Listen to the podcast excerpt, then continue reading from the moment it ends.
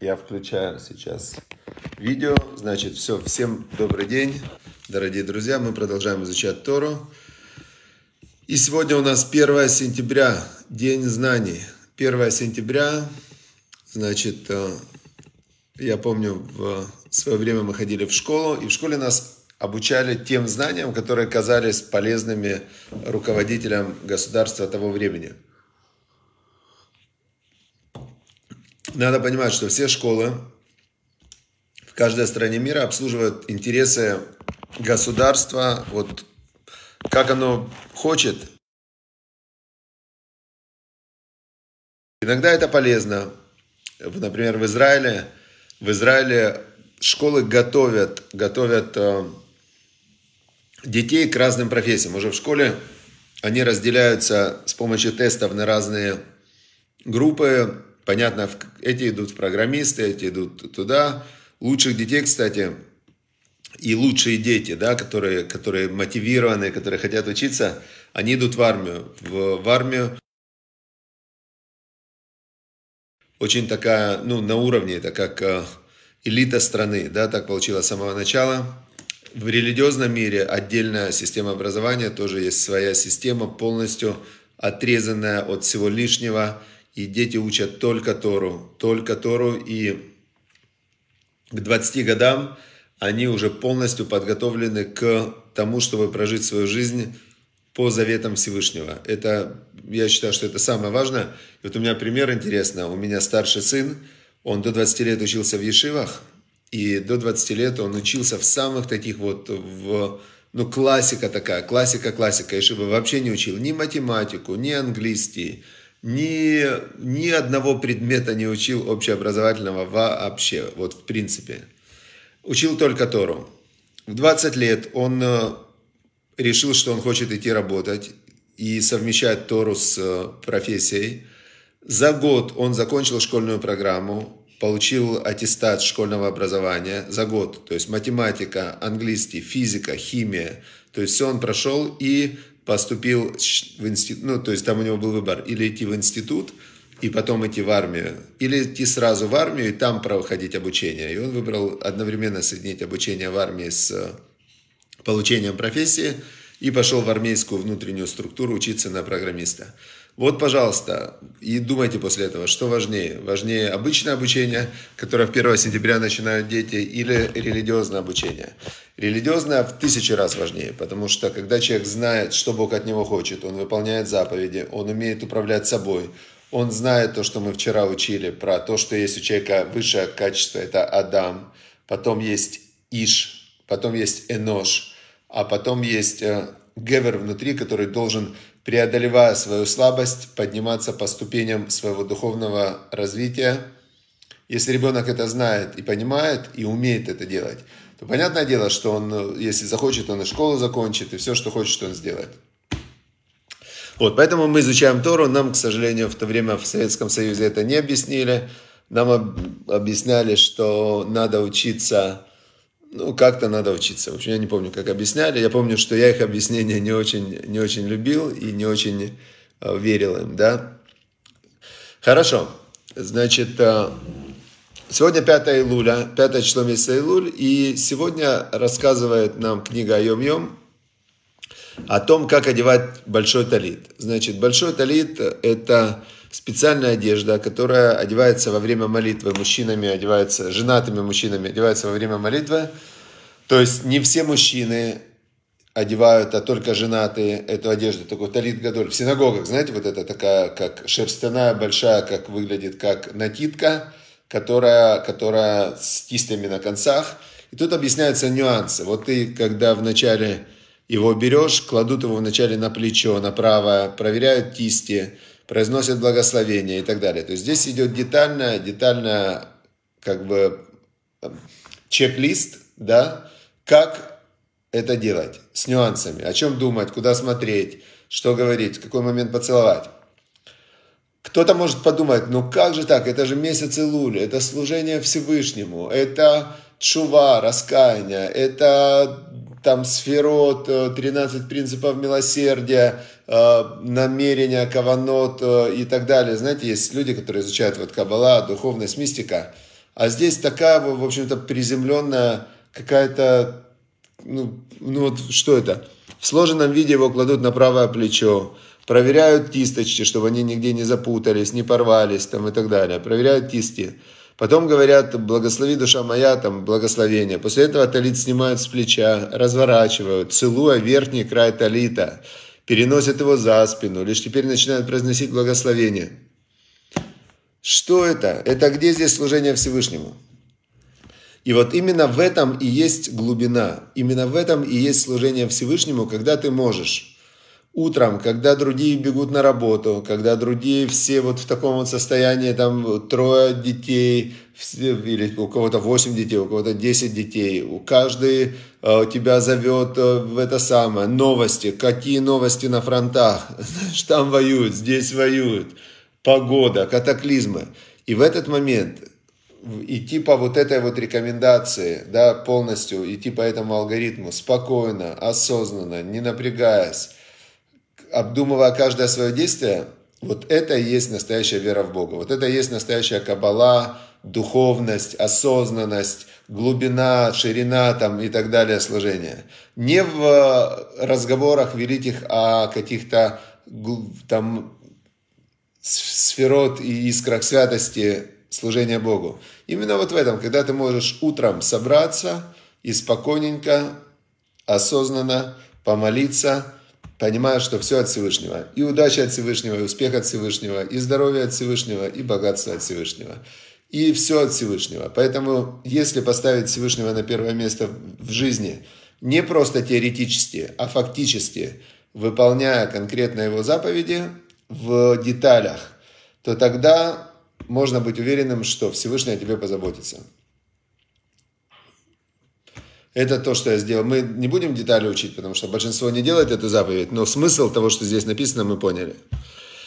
Теперь вторая книга, которую мы изучаем, называется «Обретение неба на земле». Обретение неба на земле, и когда мы, когда мы, значит, э, «Обретение неба на земле», книга, сейчас, секундочку, хочу одну вещь, может быть, поменять. Нет. Хорошо, вы знаете же, да, в Телеграме идет тоже, сейчас в Телеграме идет прямой, прямой эфир, прямая трансляция. И в Телеграме потом сразу же появляется аудио этого урока. Удобно потом в Телеграме его кому-то переслать, с тем-то поделиться, еще раз послушать, например. Если вы не успели на урок, то можно будет, э, можно будет э, потом послушать это в Телеграме. А, сейчас у меня, вот я думаю, такой момент, заканчивается энергия. Осталось 5 баллов. И сейчас я, наверное, все-таки включу. Или давайте, знаете как, те, кто в Телеграме, пожалуйста, переходите в Facebook. Если закончится, переходите в Facebook. А, ну, это очень будет сложно. Давайте так, в Телеграме смотрите, пока не сядет. Сядет, переходите в Facebook. Все, вот так мы сделаем. Значит, вторая книга, вторая книга называется «Обретение неба на земле». Здесь сегодня а, дана нам идея совсем с другого ракурса. То есть тут мы говорили путь к Богу снизу. Через осознанность, через выполнение действий заповеданных ты сливаешься с Богом. Ты отключаешь свое я, свое эго, да? Ты просто выполняя конкретно повеление Всевышнего, ты сливаешься со Всевышним в действии. Здесь идет совершенно с другого как бы ракурса, как можно соединиться со Всевышним. Взбираясь вверх, говорит эта книга, достигнув последнего подъема, вы цепляетесь за любую ветку или слабый корешок, чтобы подтянуться, добраться до цели. Точно так же из любой искры света, которая встречается вам, выжмите все, что возможно.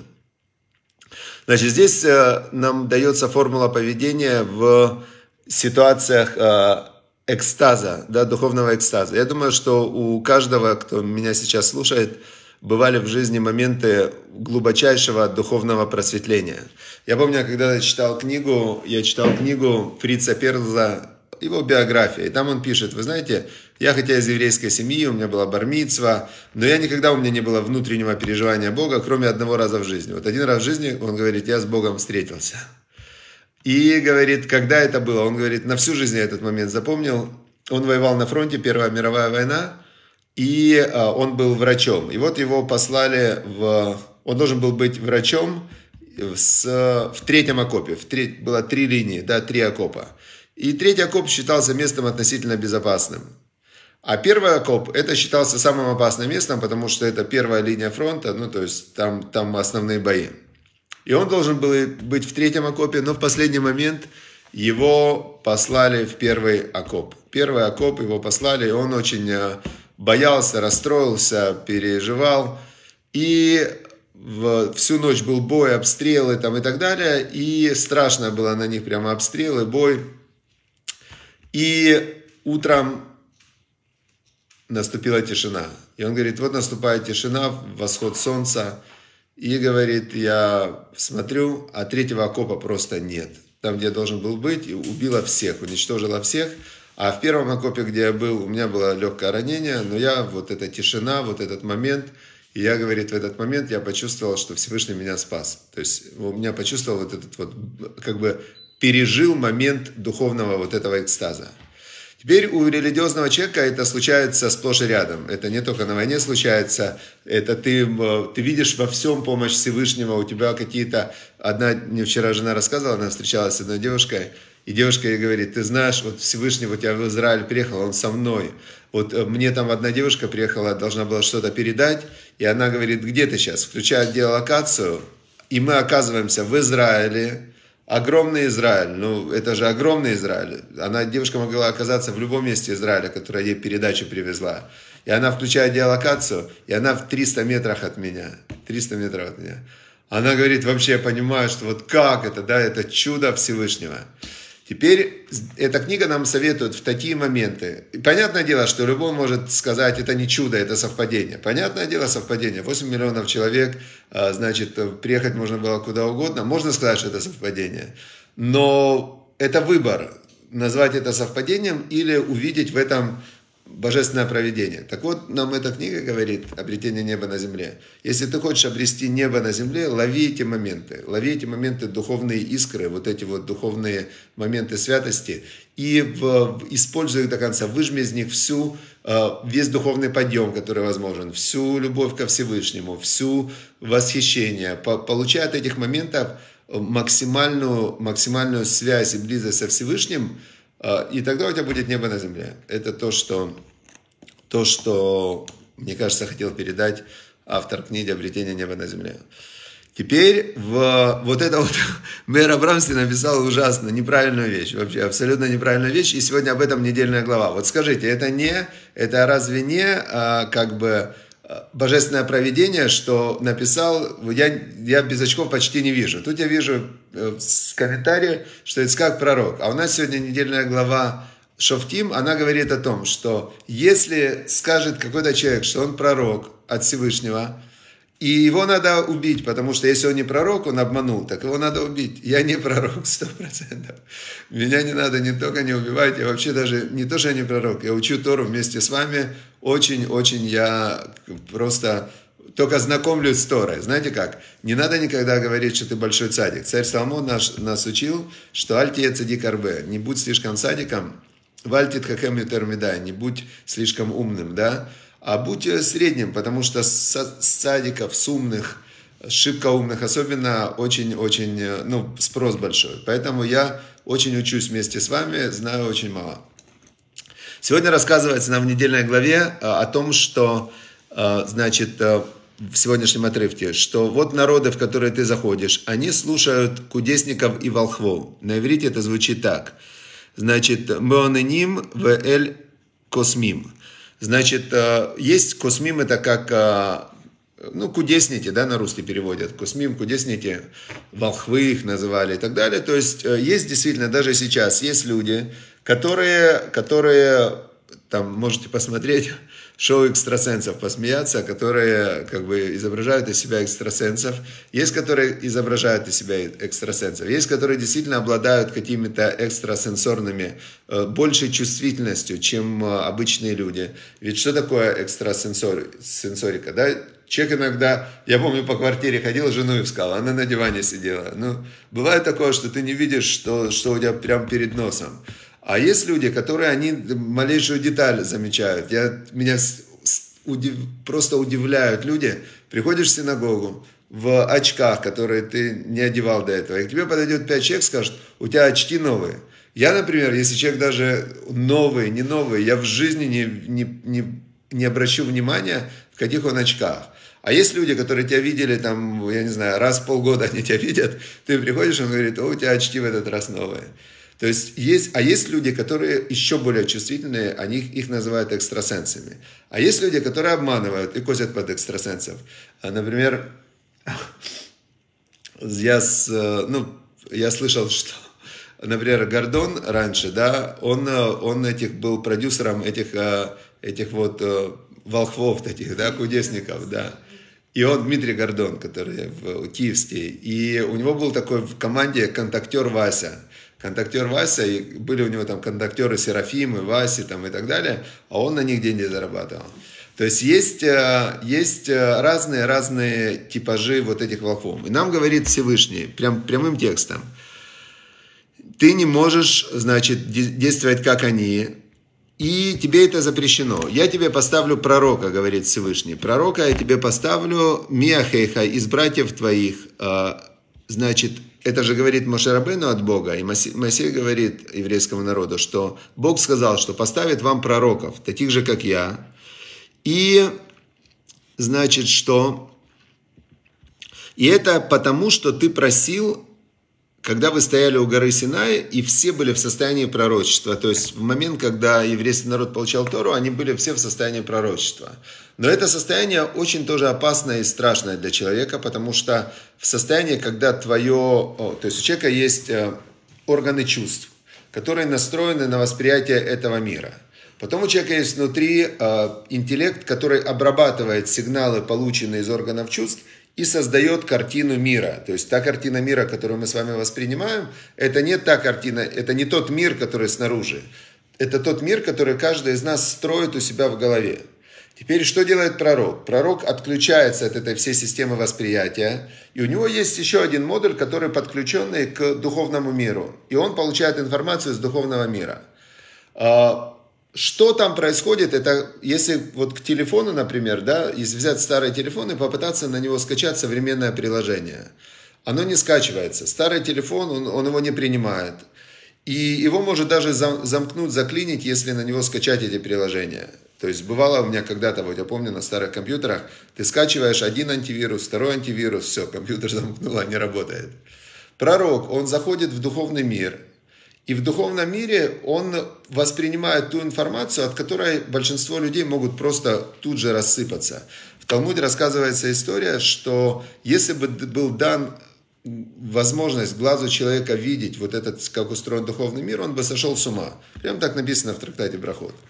Теперь пророки, они заходили в этот духовный мир. Это были единицы, у которых была совершенно устойчивая какая-то психика. У них была совершенно ну, совершенно у них была какая-то система. И опять же здесь, видите, как здесь написано? Смотрите. Бог говорит, я поставлю пророка. То есть Бог, э, Нави, написано в 18 отрывке, Нави Атим Лаем. Я поставлю, установлю я пророка для них, для следующих поколений. Из среды братьев их будет пророк, как ты, как Машера Бейну, и вложу я мои слова, говорит Бог, в его рот. И он будет говорить к ним, то, что я повелю ему говорить. А если будет э, пророк говорить не от моего имени, если он будет э, обманывать там, и так далее, то что? Умереть должен такой пророк. Все, умереть должен. Умета навеаум. Теперь, так, если скажешь в сердце своем, как узнать нам слово, которое не говорил Бог? Выйти то мэр беливавех. А если ты скажешь в сердце своем, эха неда, это давар ашер деброшев. Ты скажешь, законный вопрос, законный. А как я узнаю? Как я узнаю, что Бог говорил, а что не говорил? Мне же, я же не пророк. То есть приходит ко мне пророк, говорит, что Бог так сказал, а я-то не пророк, как я узнаю? 22. А, то, что скажет Нави от имени Бога, то, что скажет пророк от имени Бога, и не будет эта вещь, не сбудется, и, значит, не наступит, не наступит то, что он сказал, значит, а, это не то, что говорил Бог, и, значит, надо этого пророка убить. Я сейчас э, здесь, конечно, хотел бы рассказать историю, но я сейчас не успею. Известная история из Талмуда, одна из моих любимых, как два лжепророка пришли к Навуходнецару. И они, два лжепророка, сказали, они пришли вначале к дочери на выходный царь. Я вам скажу сейчас завязочку, а если хотите, расскажу эту историю завтра в 10. Как раз будет у нас э, повод завтра еще встретиться на уроке. Значит, э, завязка истории. Вавилон, на выходный царь, который разрушил первый храм, у него дочка – и при дворе еврейская община, он угнал евреев в, в Вавилон, но он их не сделал рабами, он их поселил, дал им свободу, как евреи в Америке сейчас. Отлично живут и обогащают страну. Значит, и то, точно так же на выходный царь, он, когда евреев угнал в Вавилон, он им дал полную свободу, автономию, значит, в, у них было представительство в парламенте вавилонском, то есть он очень мудро поступил. И, значит, еврейская община развивалась, и там было два лжепророка, которые, которые контактеры Васи, которые, значит, они там, э, люди же всегда, как Пугачева пела, хотели, ну что сказать, ну что сказать, устроены так люди, желают знать, желают знать, желают знать, что будет. И они на этом очень хорошо э, себя чувствовали, и до того они обнаглели, что они пришли к дочери Навуходнецара и сказали ей, что они получили от Всевышнего пророчества, чтобы она с ними, значит, начала сожительствовать. Представляете? И дочка эта, она пошла к папе, к царю Навуходнецару, который разрушил первый храм, главе империи, и рассказала ему о их непристойном предложении. И Навуходнецар их вызвал и сказал им, повторите, пожалуйста, свое предложение. Они говорят, пожалуйста, значит, нам Бог сказал, мы же не, не от себя говорим, не корости ради, а Всевышний нам сказал, что она должна с нами сожительствовать. Что ответил на выходный царь, вы узнаете завтра. Вот как раз это имеет прямое отношение к нашей недельной главе. По Торе нужно было их убить, если они говорили неправду. Теперь, значит, э, и дальше в конце сегодняшнего отрывка рассказывается о городах-убежищах для... Э, тоже важный вопрос. Вот смотрите, мы сейчас... Глава недельная сегодня называется Шофтим, суды. И мы все время находимся... Сейчас мы находимся особенно месяц Илуль, когда мы должны вначале себя проверить, потому что лучше всего, знаете, как есть такой метод в психологии – если кто-то на вас, э, вдруг вот сегодня будет вас критиковать, вот Викторию Сосновчик, да, кто-то будет критиковать, скажет, Виктория, вы опоздали там на урок, а вы скажете, да, я опоздала на урок, как я могла опоздать на урок? Он, он хочет вас типа поругать, например, а вы говорите, я опоздала на урок, как я могла опоздать на урок? Действительно, как же я могла вообще, это не, неправильно, О, как это неправильно? И если вы себе сказали, что как неправильно 10 раз это, нужно ли ему говорить еще 10 раз, что это неправильно? Нет, ну ему уже некуда слова вставить. То есть вы признали, вы осознали, все.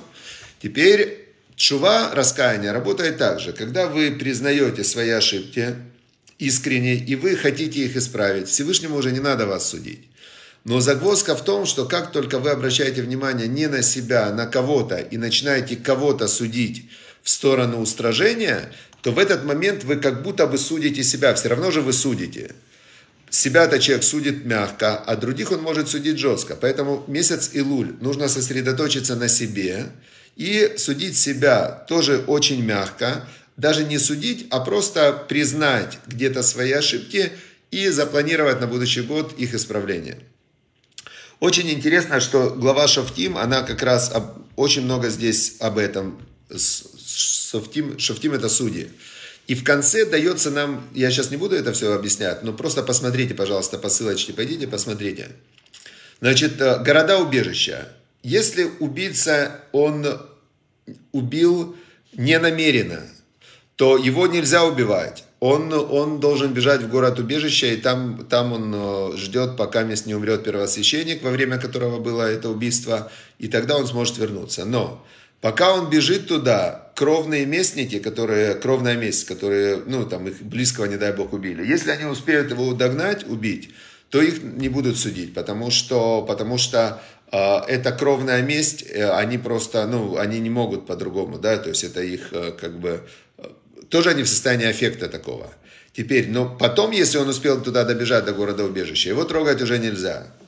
А если это был убийца осознанный, который убил осознанно, тут же говорится, и он добежал до города убежища, убийца, который убил намеренно. Написано, что прямо оттуда его надо брать. Даже если он у жертвенника Всевышнего стоит и просит у Всевышнего прощения, нет, за намеренное убийство надо, значит, его, его казнить смертная казнь. То есть мы видим здесь, что насколько нельзя сказать, что Всевышний добрый, и он все должен прощать. Он добрый, но есть конкретная система, которая работает. И тот, кто будет добрый к злодеям, потом будет жестоким к добрым. А тот, кто жестокий к добрым, так он потом будет э, добрым к злодеям. То есть должно быть все очень честно, правильно, справедливо, спокойно, радостно и, э, значит, доброжелательно. Все. Желаю всем нам, чтобы мы удостоились записаться во все хорошие книги, чтобы был хороший год во всех направлениях, чтобы Всевышний слышал наши молитвы, чтобы было рифуа шлема, полное выздоровление всем, кому нужно сейчас выздоровление, чтобы от Всевышнего пришло чудо особенно Ашер Бен э, Шендел. Э, есть такой очень хороший человек, сейчас э, ему нужна поддержка, выздоровление. И чтобы была брахава слаха у всех добрых, хороших людей. Всего хорошего дня. До завтра. Завтра, напомните, да расскажу, как на выходный царь проверил этих лжепророков.